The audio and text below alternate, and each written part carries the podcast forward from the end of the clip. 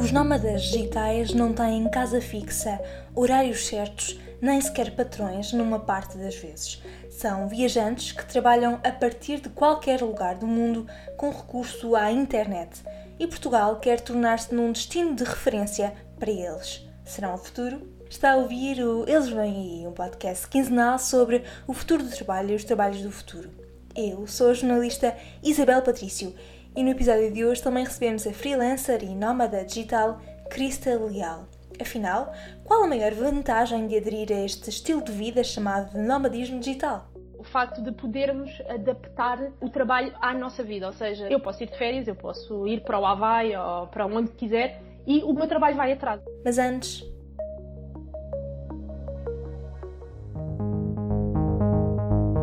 Olá e sejam muito bem-vindos ao Eles Vêm Aí. No episódio de hoje vamos explorar o nomadismo digital. Afinal, o que é este estilo de vida e modo de trabalho? Como nasceu e que papel tem no futuro do mundo do trabalho, das relações laborais? As respostas seguem-se muito em breve neste episódio e não vou deixar de explorar, claro, como a pandemia afetou também os nómadas digitais. Aliás, sobre isso falo com a nossa convidada de hoje, a freelancer Crystal Leal, que criou em 2016 o projeto Nomadismo Digital Portugal, que se diz pioneiro na divulgação de conteúdo sobre freelance e trabalho remoto em Portugal. Já ouviram falar? Falamos também sobre nomadismo digital, sobre a pandemia, mas também sobre a própria história da nossa convidada, que é de facto muito interessante. Mas antes disso, vamos falar também sobre como Portugal se quer tornar um destino de referência para os nómadas digitais e sobre o que o país está disposto a fazer para concretizar esse objetivo. Portugal não está de resto sozinho nessa caminhada para seduzir os chamados nómadas digitais. Há uns meses, por exemplo, escrevi sobre como a Grécia criou um incentivo fiscal exatamente para atrair nómadas digitais, isto é, um desconto nos impostos. Tudo somado, espera-nos um episódio de veras interessante, com os olhos no presente, mas também e sobretudo no futuro. Mas sem mais demoras, vamos lá entrar no episódio. Ajustem os auriculares porque hoje vamos falar sobre nómadas digitais.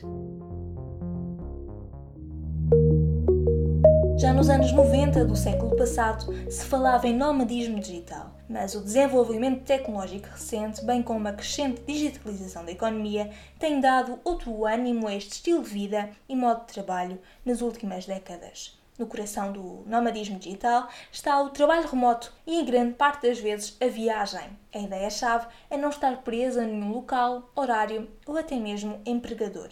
Assim, se um nómada é alguém que não tem uma localização fixa, por definição, um nómada digital é alguém que assume isso mesmo como estilo de vida e encontrou uma forma de, neste contexto, aproveitar as experiências que o mundo tem para oferecer enquanto trabalha. Em 1997, Makimoto e Manners, no livro Digital Nomad, definiam os nómadas digitais da seguinte forma: são pessoas independentes do tempo e do lugar cujo estilo de vida está relacionado com três recursos principais: dispositivos móveis, banda larga e acesso rápido à internet e acesso aos dados de computação em nuvem. Hoje, esta definição mantém-se válida e distingue-se sobretudo do teletrabalho pela liberdade de geografia, ou seja, como disse, pelo caráter de viagem associado a este estilo de vida. Para os nómadas digitais, as vantagens estão relacionadas sobretudo com a liberdade e autonomia de que usufruem, enquanto que para as empresas que os contratam, a mais-valia é o acesso a talentos mais variados e também a poupanças nas infraestruturas, como os escritórios. Por outro lado, os países eleitos por esses nómadas digitais como destinos podem também beneficiar, daí que vários estejam já a encontrar maneiras de os seduzir. Na Grécia, foi aprovado em dezembro de 2020 um novo incentivo fiscal para estes profissionais. Na Estónia, foi criado um programa especial de autorizações de residência até um ano e na Alemanha foram criados vistos especiais. Em Portugal, o assunto também está a ser discutido no âmbito do Livro Verde sobre o Futuro do Trabalho, um documento apresentado pelo Governo que deverá servir de base às políticas públicas do futuro. Nesse livro, deixa-se claro que o nomadismo digital pode dinamizar as economias, o consumo e os mercados de arrendamento, por exemplo, sobretudo porque geralmente estão em causa profissionais qualificados em áreas emergentes com independência financeira, ou seja, com alguns recursos que podem dar algum incentivo e estímulo às economias. Por outro lado, o Livro Verde não ignora os desafios que estão associados a este estilo de vida, como a regulação das relações laborais, os impostos, mas também a precarização do trabalho, ou pelo menos o risco disso acontecer. Ainda assim, Portugal quer ser um destino de excelência para os nómadas digitais, diz o governo, e no relatório Expat Insider 2021, que explora as preferências dos profissionais que vivem em outros países que não aquele em que nasceram, Portugal ocupa o quinto lugar da tabela entre 59 destinos. Portugal é, de resto, o único país europeu no top 10 desse ranking, destacando-se pela sua qualidade de vida, facilidade de instalação e custo de vida. Ainda assim, entende o governo português que é preciso reforçar o posicionamento de Portugal, desde logo através de estratégias de comunicação, mas também regulando o enquadramento fiscal e de proteção social destes nómadas digitais. Outra das ideias que está em cima da mesa é apostar nos espaços de coworking e melhorar a infraestrutura de rede, em particular fora dos grandes centros urbanos e no interior do país. Isto de modo a dar asas às zonas de menor densidade geográfica e torná-las mais atrativas para estes trabalhadores remotos. E vocês, o que acham do nomadismo digital? Acreditam que pode trazer dinamismo às economias, especialmente fora dos centros urbanos, facilitando, por exemplo, o acesso a talentos mais variados? Ou acham que, pelo contrário, há riscos e perigos significativos associados a este modo de vida? Depois da pandemia nos ter fechado em casa durante tanto tempo, talvez exploda o número de profissionais à procura destes estilos de vida mais livres, esta vida de trabalhar viajando. Não é uma opção para todos, é certo, mas pode trazer vantagens a quem a adota e aos países que acolhem esses nómadas digitais.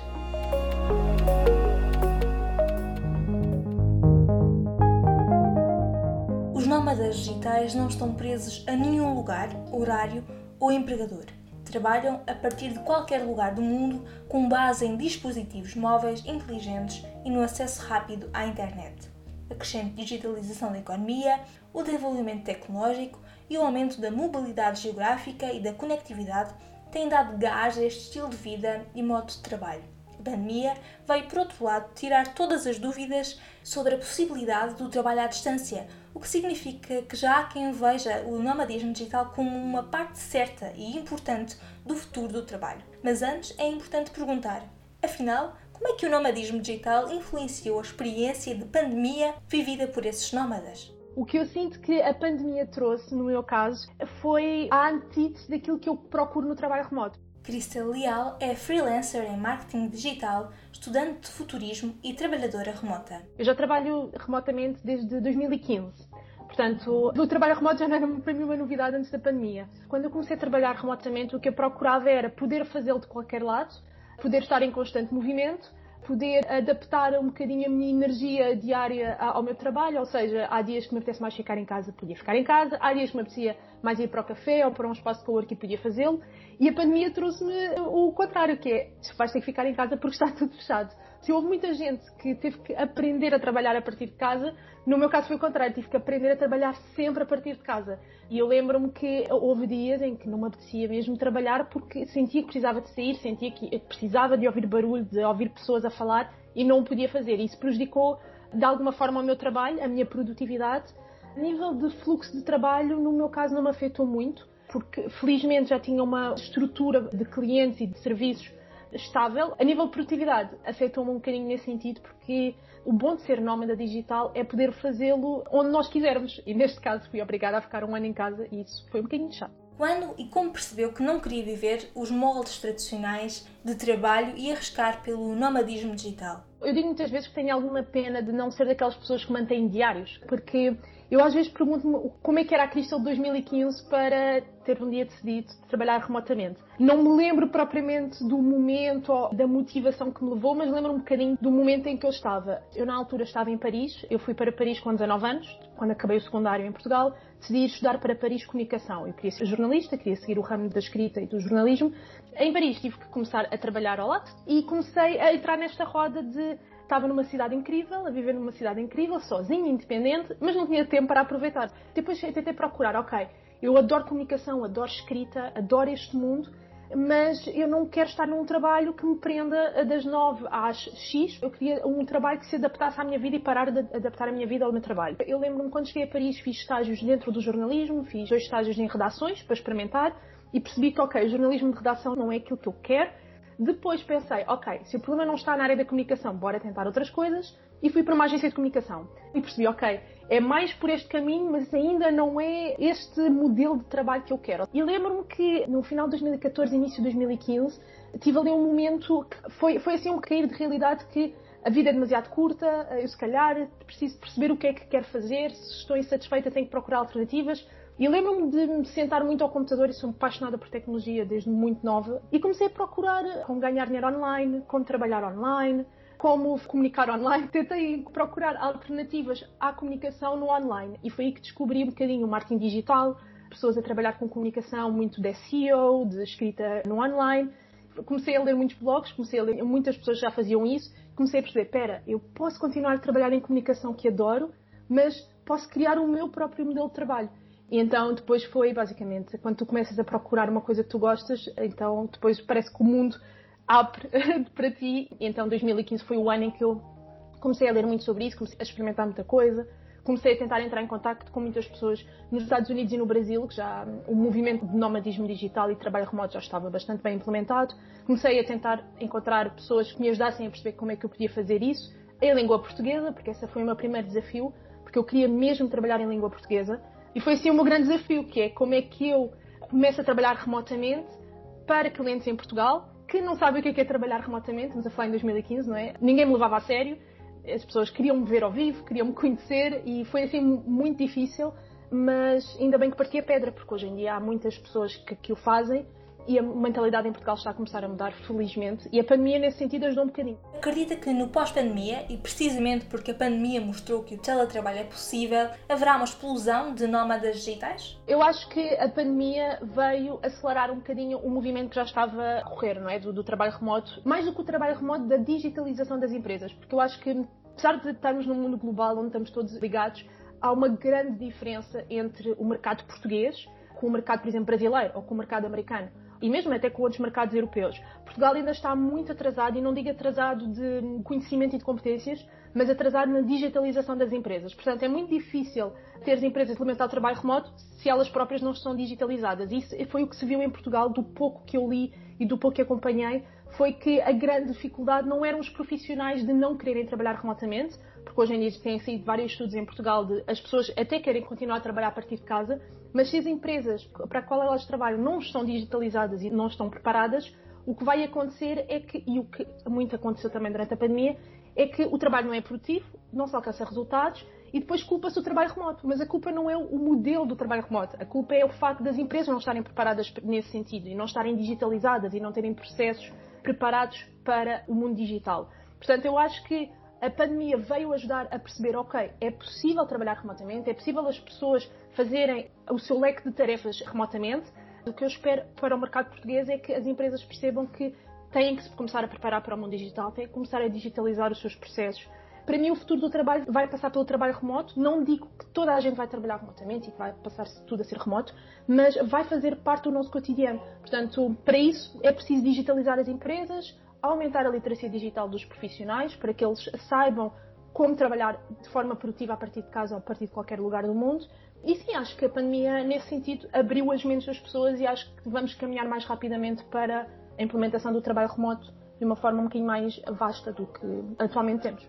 O governo português diz que quer fazer de Portugal um destino de excelência para os nómadas digitais. Por isso, pergunto-lhe: o que é que um país pode fazer para ser o melhor anfitrião possível para os nómadas digitais? Há muitas pessoas que estão a fazer muito por Portugal nesse sentido.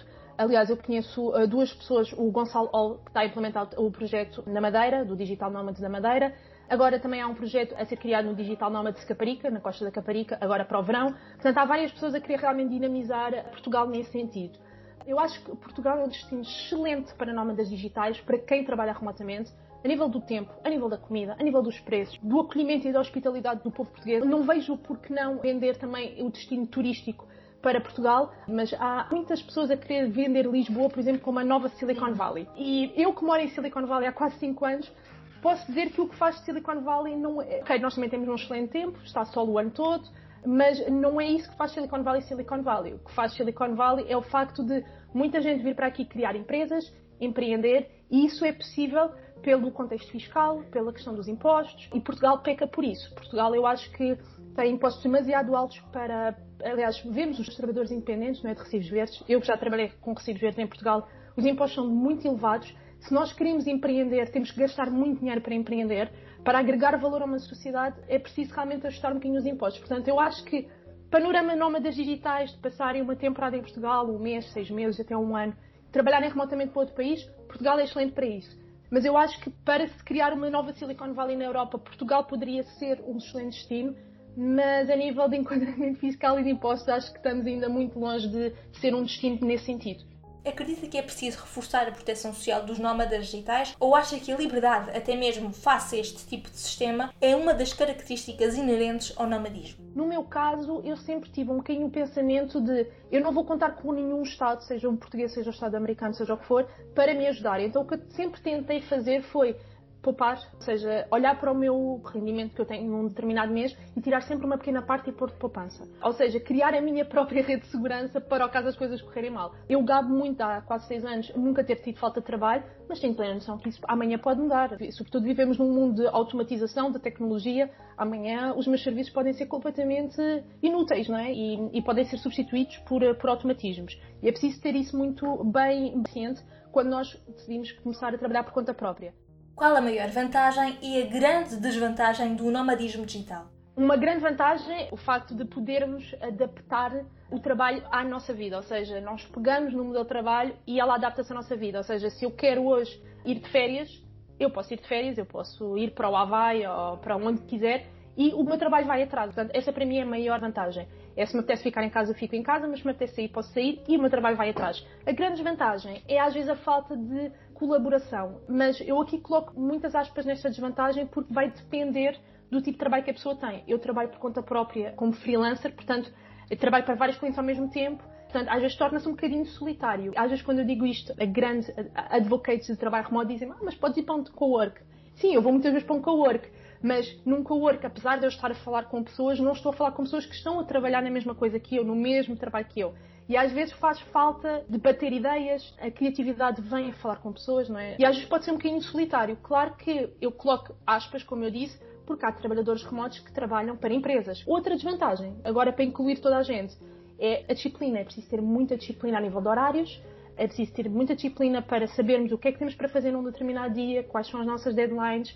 Não temos um chefe, eu não tenho nenhum chefe atrás de mim a dizer-me: olha, vais ter que trabalhar nisto agora. Portanto, é preciso muita disciplina e isso pode ser muito desafiante, mas é uma aprendizagem. Toda a gente pode trabalhar isso e, e desenvolvê-la. Obrigada.